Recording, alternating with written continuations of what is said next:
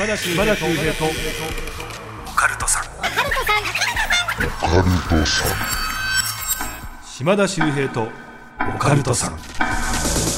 島田秀平とオカルトさん第117回の配信です日付変わりまして7月の1日になりましたね本格的な夏、まあ、怪談シーズンがねいよいよ始まるわけですけども、まあ、下半期だから始まったわけですよね早いなと思いますけどもやっぱりねあのこれ聞いていただいた皆さんには少しでもねいい人生というか、まあ、開運人生を送っていただきたいと思いますので今日はねそう下半期どんなことをしていったらいいのか2023年どうやって締めくくっていったらいいのかって話をね占い的に話をさせていただきたいと思います。これあのぜひ皆さんちょっとね今書くものを用意していただきたいんですけども自分のね誕生日から出せる運命数占い、まあ、ソウルナンバー占いというものでまあ、今年ねどういうことをやると結果が出やすいのかが分かるという占いなんですね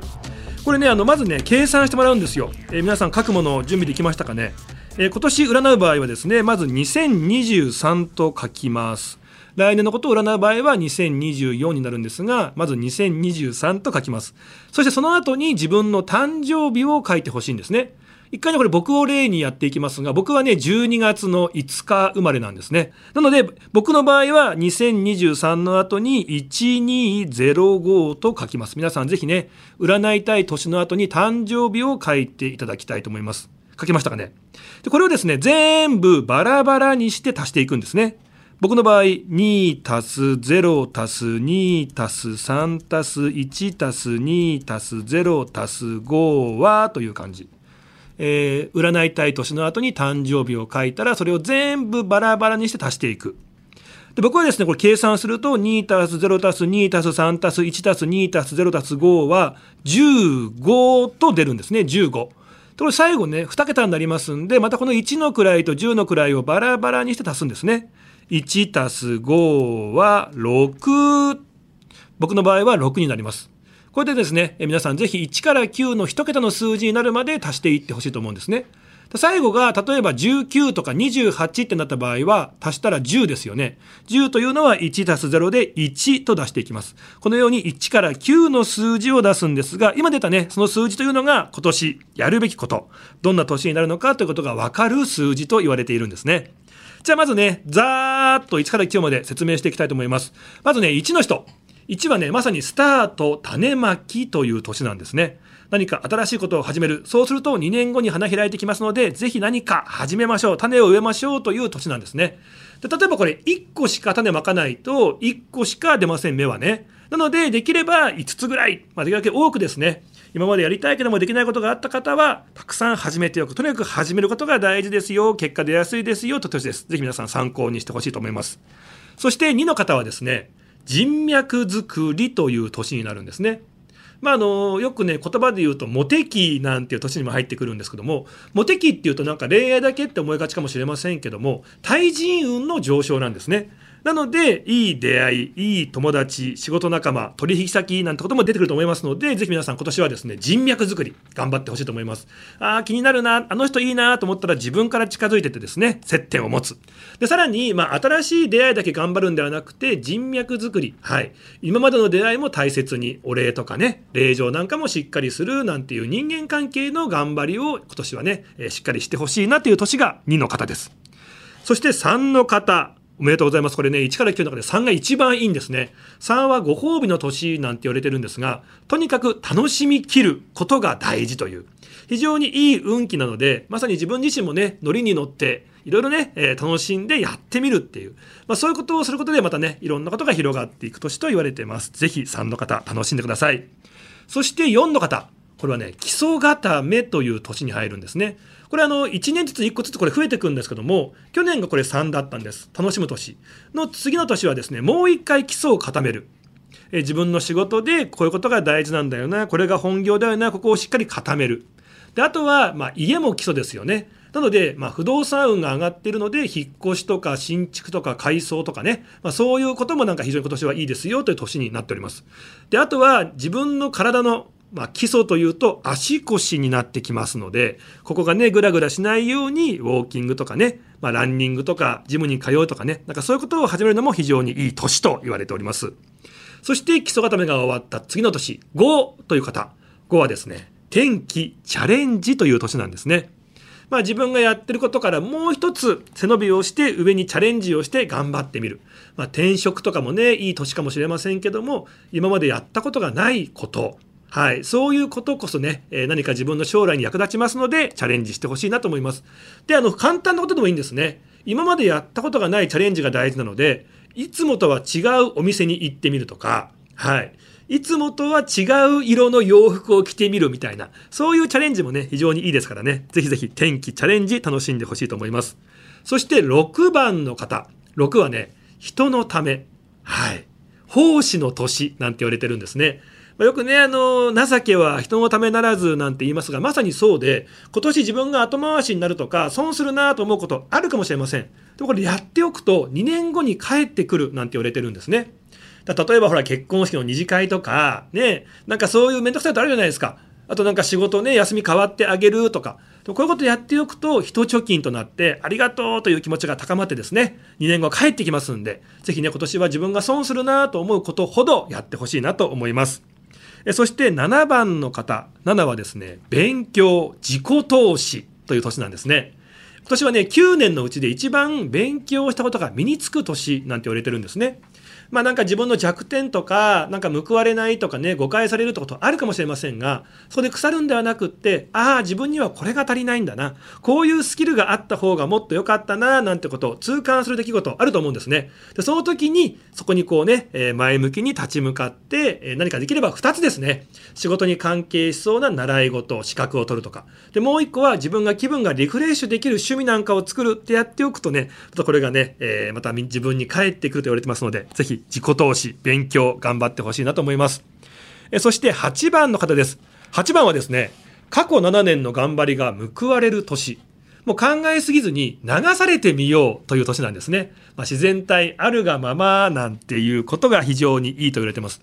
もうね、考えてやろうが考えずにやろうが結果いいところにね、たどり着いていくなんて年なので、だったらもうちょっとバカになってね、自分はこう川に浮かんでる木のボーダーじゃないけども流されてみることを楽しんでみる。そうすると自分が思ってもいなかった楽しいところにこうたどり着いて、またね、それがなんか自分の未来につながってくる年なんて言われてますからね。ぜひ今年は一回頭を空っぽにして来たものにね、前向きに楽しんでやるという姿勢持ってみてはいかがでしょうか。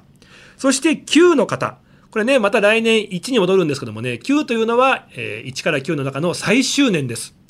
けじめ、別れ、集大成、形にするなんていう年なんですね。まあ、ずるずる来てしまっている人間関係やワクワクしない職場、もしかしたらここに別れを告げてもいいのかもしれませんね。えそして、え、長くやってきたもの、それを形にするなんていうことも非常にね、えー、まあ、いい時期と言われていますので、ぜひね、またこう、新たなスタートのための準備、断捨離も含めてですね、えー、けじめ集大成、別れ、こんなキーワードを頭に入れて、あとは過ごしていただけたらいいのかなというふうに思います。というわけでですね、えー、下半期入りましたけども、この誕生日で1から9ね、数字が出せますが、今年やるべきテーマが分かりますので、もしよかったら参考にしてほしいなと思います。えー、今日は運命数ソウルナンバー占いを紹介させていただきました。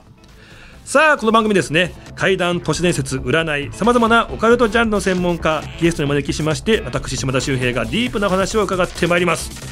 今回のゲスト怪談はねもう絶品なんですよそれ以外のフリートークが大丈夫なのかなってね。本当にスイッチ入ったらまあすごいんですけどもね。なんか普段めちゃめちゃチャーミングな方でずっと笑い転げてるみたいな方なんですよ、えー、山口綾子さん。え美しすぎる怪談師怪談マルチアーティストとしてもね活躍されてるんですけども本も出されたりとは何でしょうね、えー、オーディオブックもあったりとか DVD もとかねもう多岐にわたって大活躍というもう大人気の怪談師さんなんですけども、えー、皆さんもう一回言っておきますね。怪談はもう最高なんですけども、えー、この後ね登場いただきますがフリートークの部分どうなるのか、えその辺も怖がりながら今日は聞いていただきたいと思います。というわけで島田秀平とオカルトさん最後までよろしくお願いいたします。島田秀平とオカルトさん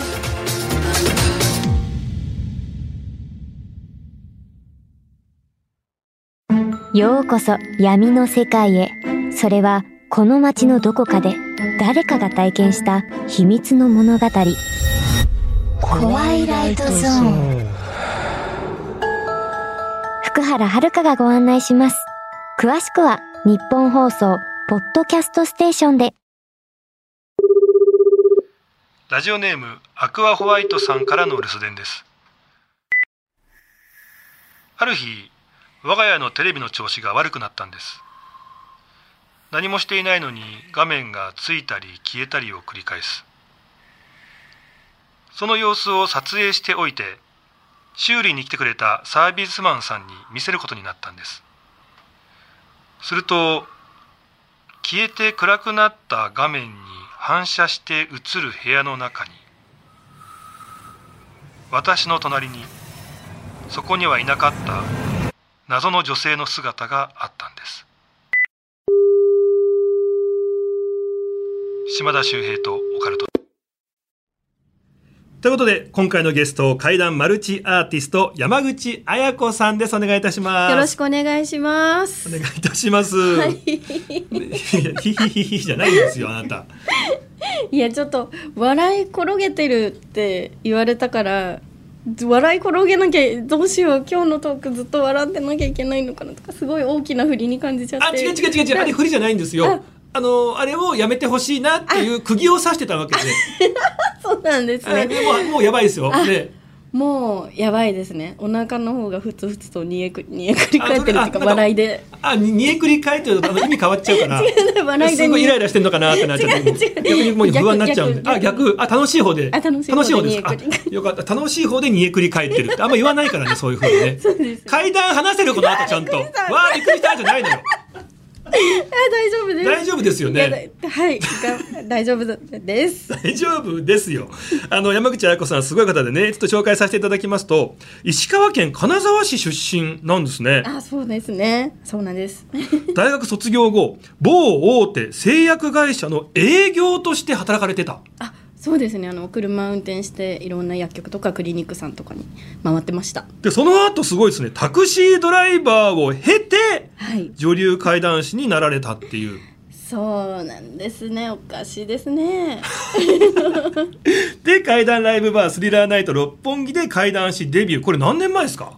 これがえっとまあ8年前くらいですかね。ああ、そうなんですね。期からだと。はいで美しすぎる怪談師。もうね 脚本家女優としても活動されていて、まさにもう怪談師だけにもねとどまらない、まあ、怪談マルチアーティストと今呼ばれてるわけですけども。ありがとうございます。いやすごいっすよね。なんでほらこういうね可愛らしくってで笑い上手の山口さんが怪談っていう世界に行くのかっていうのが不思議なんですよね。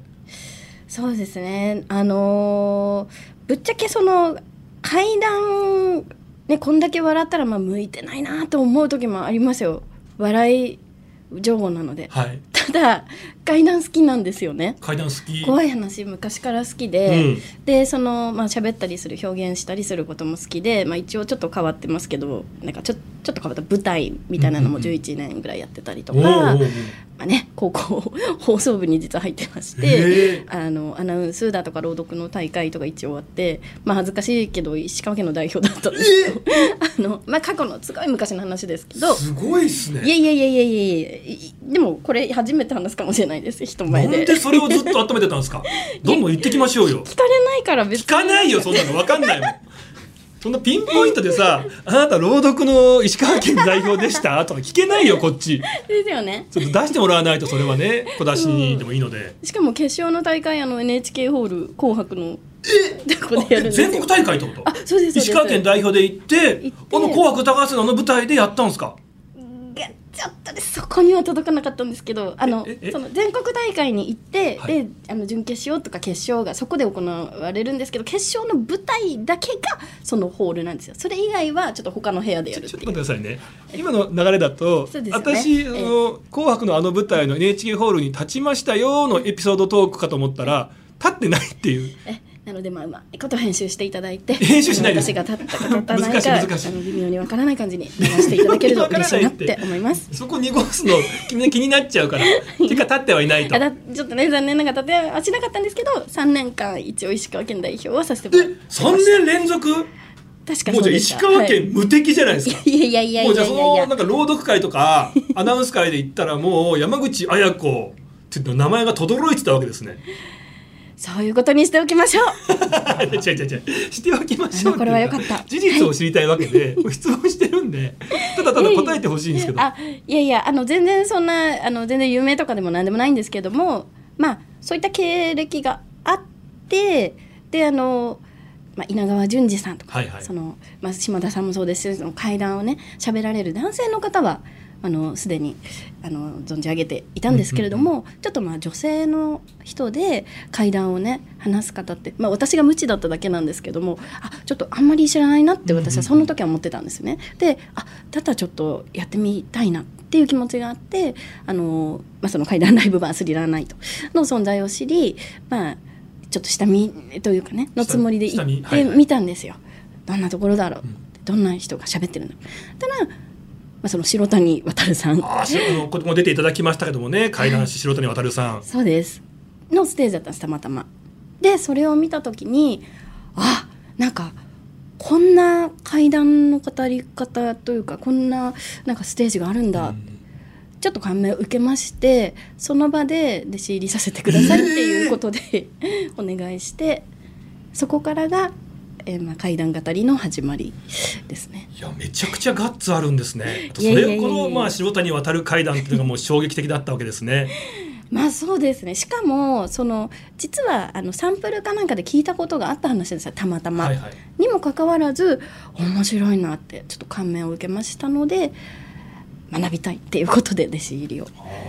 はいしました。でもやっぱりねですね、まあ、山口さん今話聞いてやっぱよくわかりましたけど、そういう下地があるからその表現力とかいやいやいやいやいやいやいや。やっぱりこう階段に入るともう本当に危機迫るでそそこに実際自分もいるかのような緊迫感ってやっぱあるわけですけど、いやいやいやそんなあただちょっとあの痛いのがあの、まあ、り弟子入りさせてもらったって言ったんですけど、はい。ちょっと自分の中で思いがあってこれも初めて言うんですけど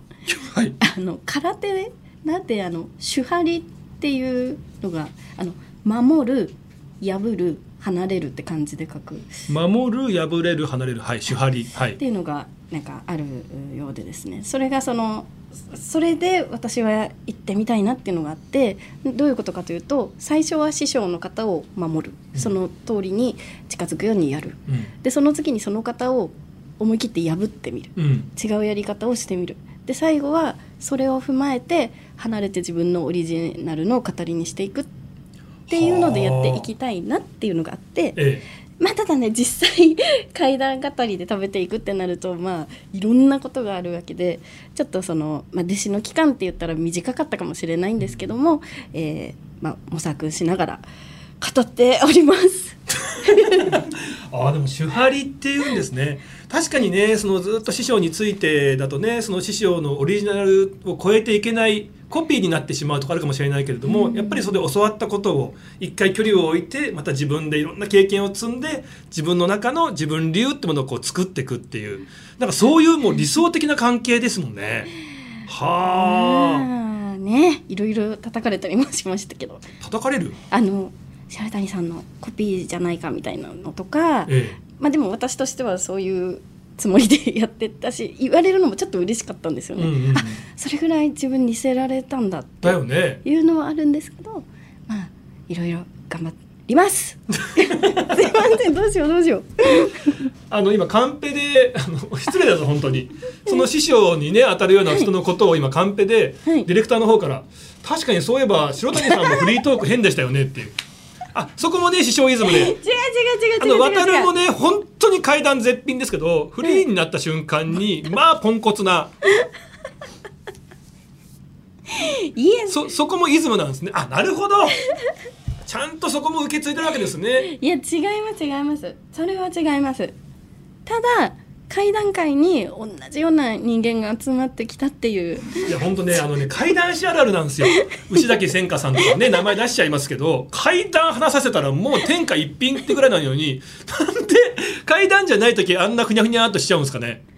何なんですかね。もう階段に全部自分の気を持ってかれるんじゃないか勝手に井山くんね。あの怪談最強戦チャンピオンですよ、井山ね良吉くんなんかもあの僕はもう怪談でしか人とコミュニケーション取れないんですよ。だからとりあえず怪談話した時はいいんだけどそうじゃない時にどう話していいか分かんなくって。でコミュニケーション仲良くなりたいと思って怪談話すんだけど逆に気持ちは裏がられちゃって。あいつすぐなんか喫煙所とかでもねあの吉本なんでみんながリラックスして雑談したいと思ったら階段話くるから「なんだお前」みたいな。言われちゃうんですよねみたいな。いやみんなどうやって生きてるんですかね。いやあのちゃんと生きてるとは思いますけど。でも山口彩子さんね本当にね、素敵な方ですから。はい皆さんぜひねあのチェックしていただきたいと思います、さあそんな山口彩子さんにこの後階段を披露していただきたいと思います、はい。お願いいたします。よろしくお願いします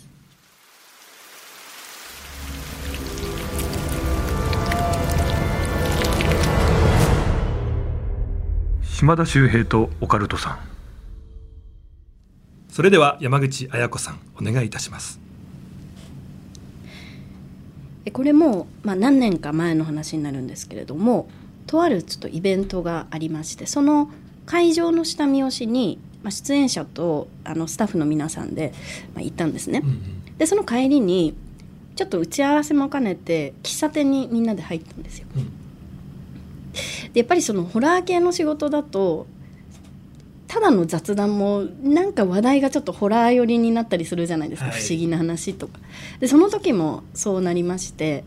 である女性が「いや私最近あの手相を勉強してるんですよね」って。手相？えその方おっしゃったんですよね。で「あそうなんだ」って「ちょっと誰か見てもいいですか?」とかって言い出したんですよ。なので、まあ、みんな自分の手のひらをパーって彼女に見せたんですよね、うん。だからその中で一人だけ違うポーズしてる人がいるんですよ。え？その方っていうのが私よりまあ随分年上の乃木さんっていう男性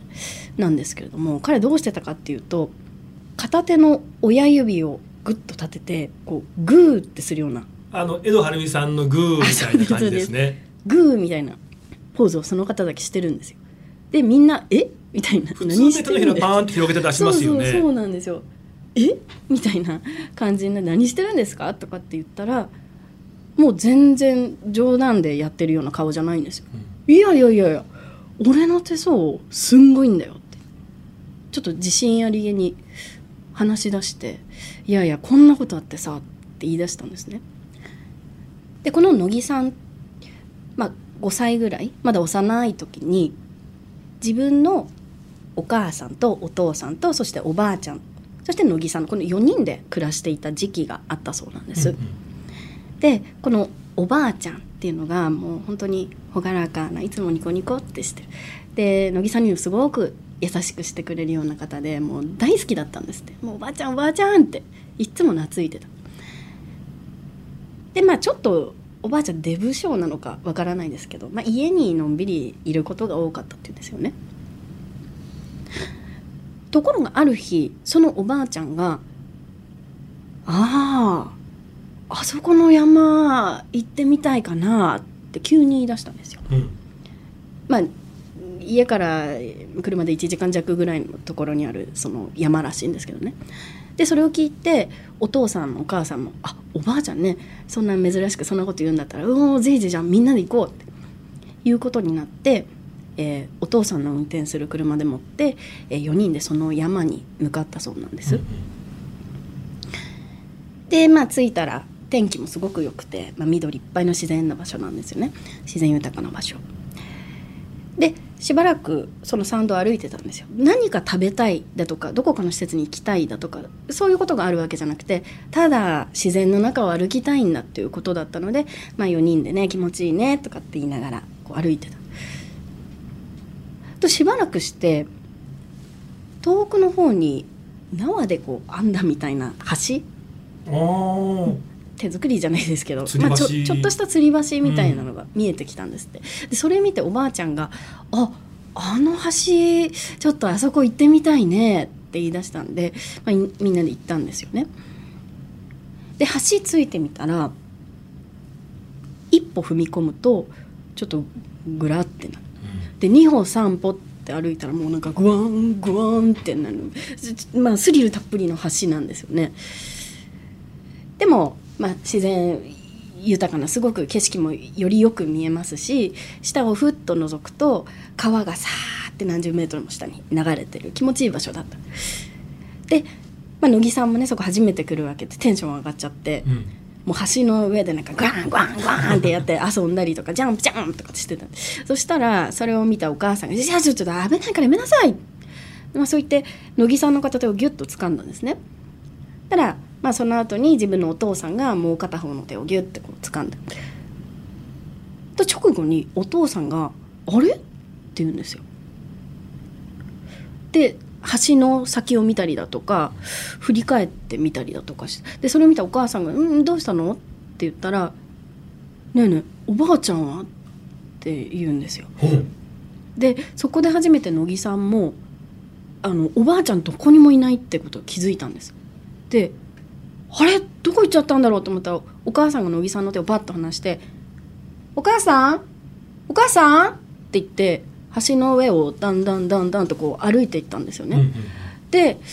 しばらくしてその橋の手すりに手をかけてふってお母さんが下を覗いたんですよ。でその瞬間に何かすごくショックな表情をしてもう両手で口をバッて押さえてる。まあ、乃木さんからしたらあの何も見てないし見えないし何が起こったか分かんない。けど、何かとんでもないことが起こったんだってことは分かったんですよ。うんうん。でまあそれを傍から見てたお父さん何があったのか察したんでしょうね。乃木さんの目の前にこう両手をかぶせて「お前見るなよ」って「何も見るなよ」って言ってあの止めてた車に連れ戻されたんですって何やったんだもうわけわかんない。でしばらくした後に病院に行くことになった。はい。で、まあ、病院着いてみたらおばあちゃんがベッドの上に横たわってるんですよ。で「ううううってすごい苦しそうにして。で苦しそうにして「おばあちゃん大丈夫?」乃木さん言ったら「ううしんちゃんしんちゃん」って言うんですよね。で「おばあちゃん大丈夫?」って言うんだけどそのままその言葉最後になくなってしまった。でも乃木さんです。もうすごいおばあちゃん亡くなったこと本当ショックなんだけれどもそれよりももっとショックなことがあってはい。おばあちゃん最後に言った言葉「しんちゃん」って自分の名前じゃないんですよね。え？じゃあおばあちゃんがね産んだ、まあ、子供かっていうとその子供の誰にもそんな名前の子いないでもちろん自分の名前でもないし「へえ」っておばあちゃん大好きだったのに最後はなんか別の子の名前言って死んじゃったって。もしかして僕おばあちゃんにあんまり好かれてなかったのかなとかって子供心にすごい悲しくなったらしいんですね。ただこれもうちょっと大きくなってから知ったことらしいんですけどおばあちゃんのこの親戚中探してもそして当時その関わってた人たち探してもしんちゃんって人どこにもいなかったんですって、うん。まあ、こんなことありまして、えー26年の月日が経ったんですね。で乃木さんもまあ31歳とかになりましてすっかり大人なんですよ。でいや久しぶりに実家帰ろうかなと思ったんですってでこれ理由がありまして、うんあのおばあちゃんの供養をちょっとなかなかできてなかったんですよね仕事が忙しいとかで。でちょうどその長期休みにあの、まあ、おばあちゃんの命日付近のとこで休み取れたであじゃあもう久しぶりに実家帰ろうかなって思って帰ったんですね。そしたら、まあ、少し年老いた両親が迎えてくれて「元気にやってる?」みたいに聞くんですよ。でああ大丈夫大丈夫まあそんなこと言いながら仕事はどうなのとかちゃんと食べてる？そういう会話をするんですよね。で乃木さんも「いやいやあのさ俺のことはいいからちょっとぎ元気に長生きしてよ」みたいに言ったんですよね。そしたらそう聞いたお母さんが「ちょやめてままだそんな年じゃないわ」とか言って 怒られてまあその日は、まあ、その穏やかな会話ですんで、まあ、みんなで寝たんですって。はいで次の日になってお母さん突然あの橋に行きたいって言い出したんですよ。でその日っておばあちゃんの命日まさにその日だったんですね。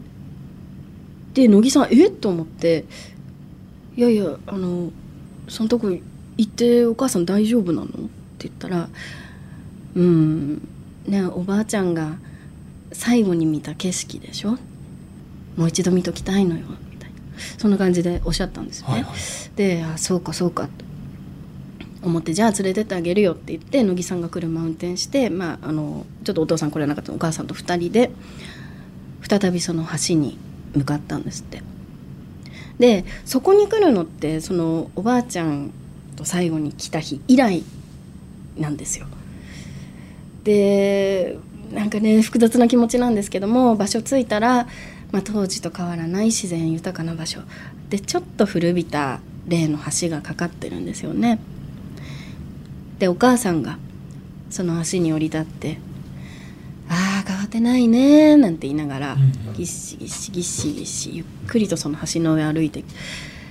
でお母さんの後ろ姿を見ながら乃木さんも後ろからぎっしぎっしってこう歩いていくんですよね。でふと乃木さん手すりに手かけまして下を覗いたんですよね。はいそしたら川がやっぱりさーっと流れててああ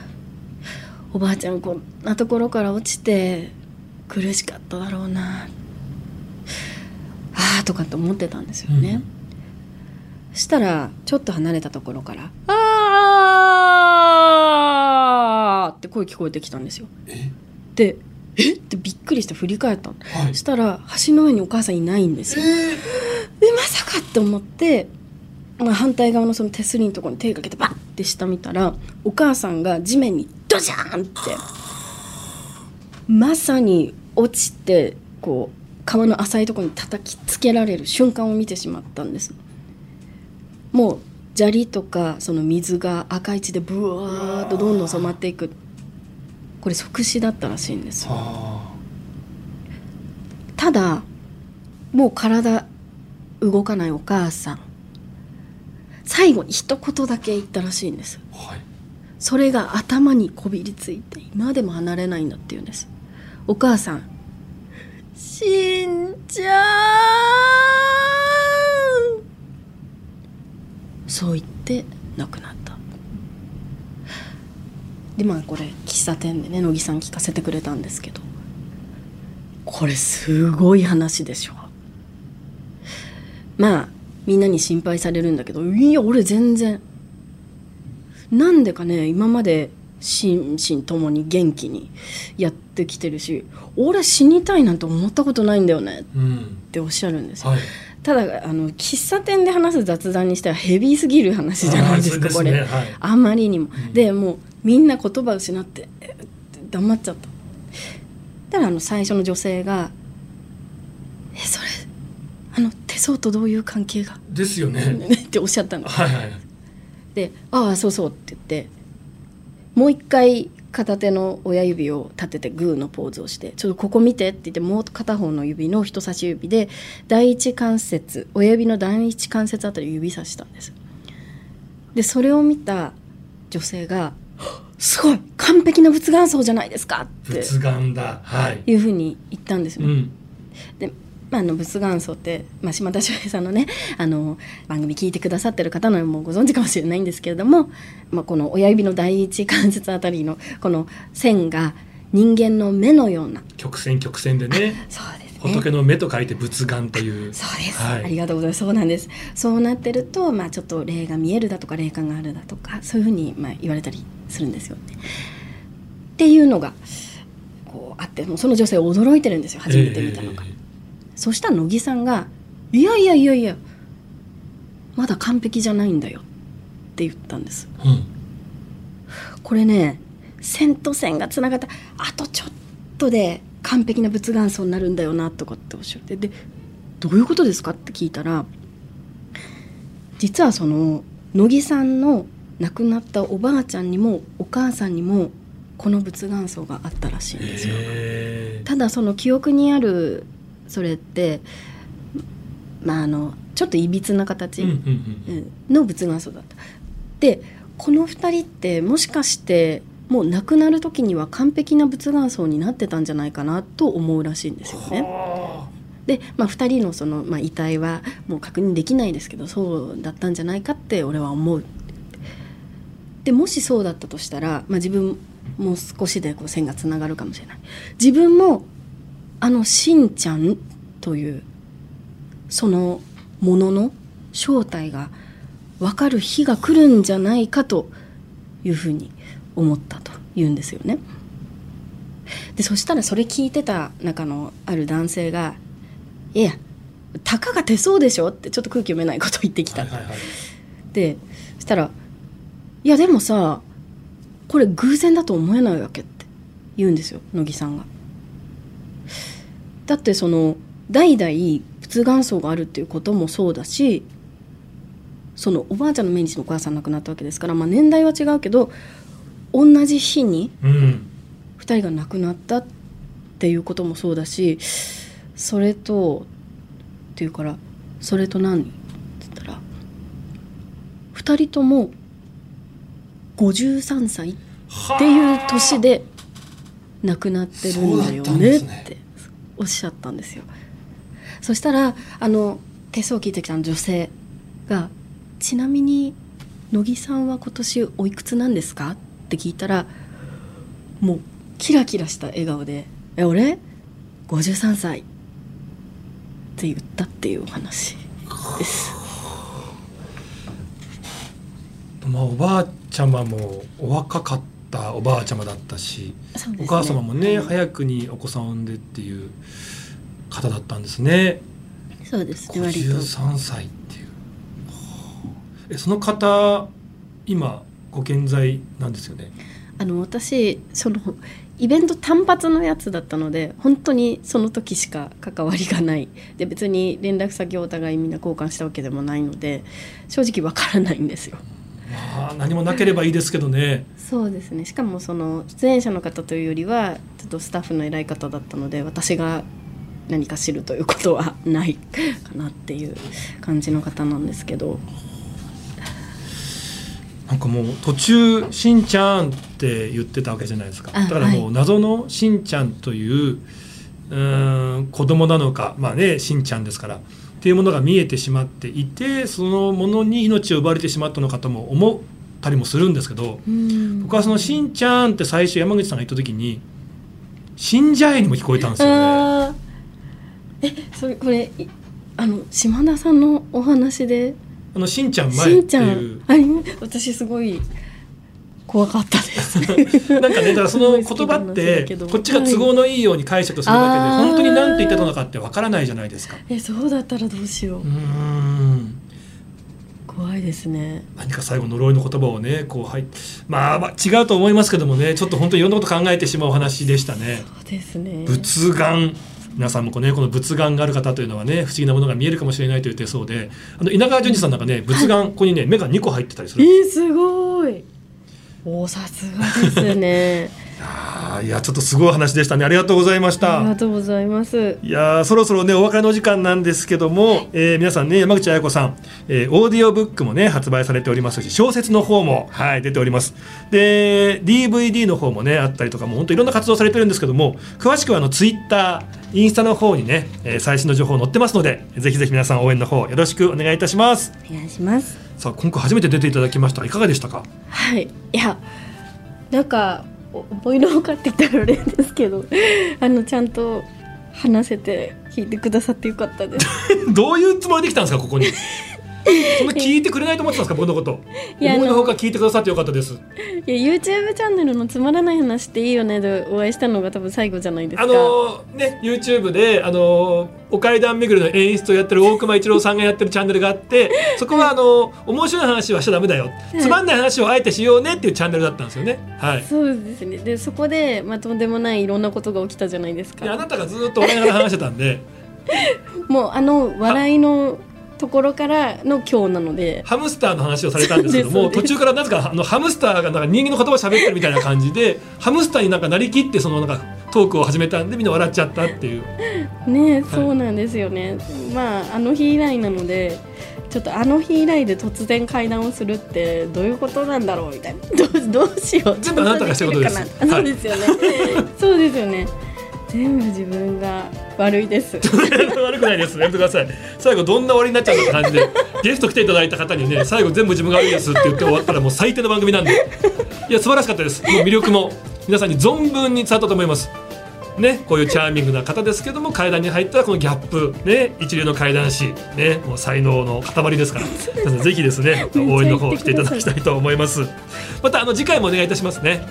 はいよろしくお願いします、ゲスト山口彩子さんでした。はい。島田秀平とオカルトさん次回もお聞きください。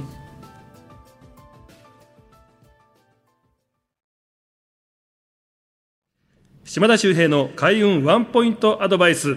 さあ今回ですねご紹介するのは恋愛運対人運を上げるということに効果的と言われている開運法です。はい。これとても簡単なんですけどもね寝るときに寝巻きパジャマを裏返しにして寝ると夢に好きな相手が出てきて思いが遂げられるというものなんですね。これなんかねおまじないみたいな感じもしますけども実は世界三大美女の一人小野小町もこれやっていたということがね文献に残ってるんですね。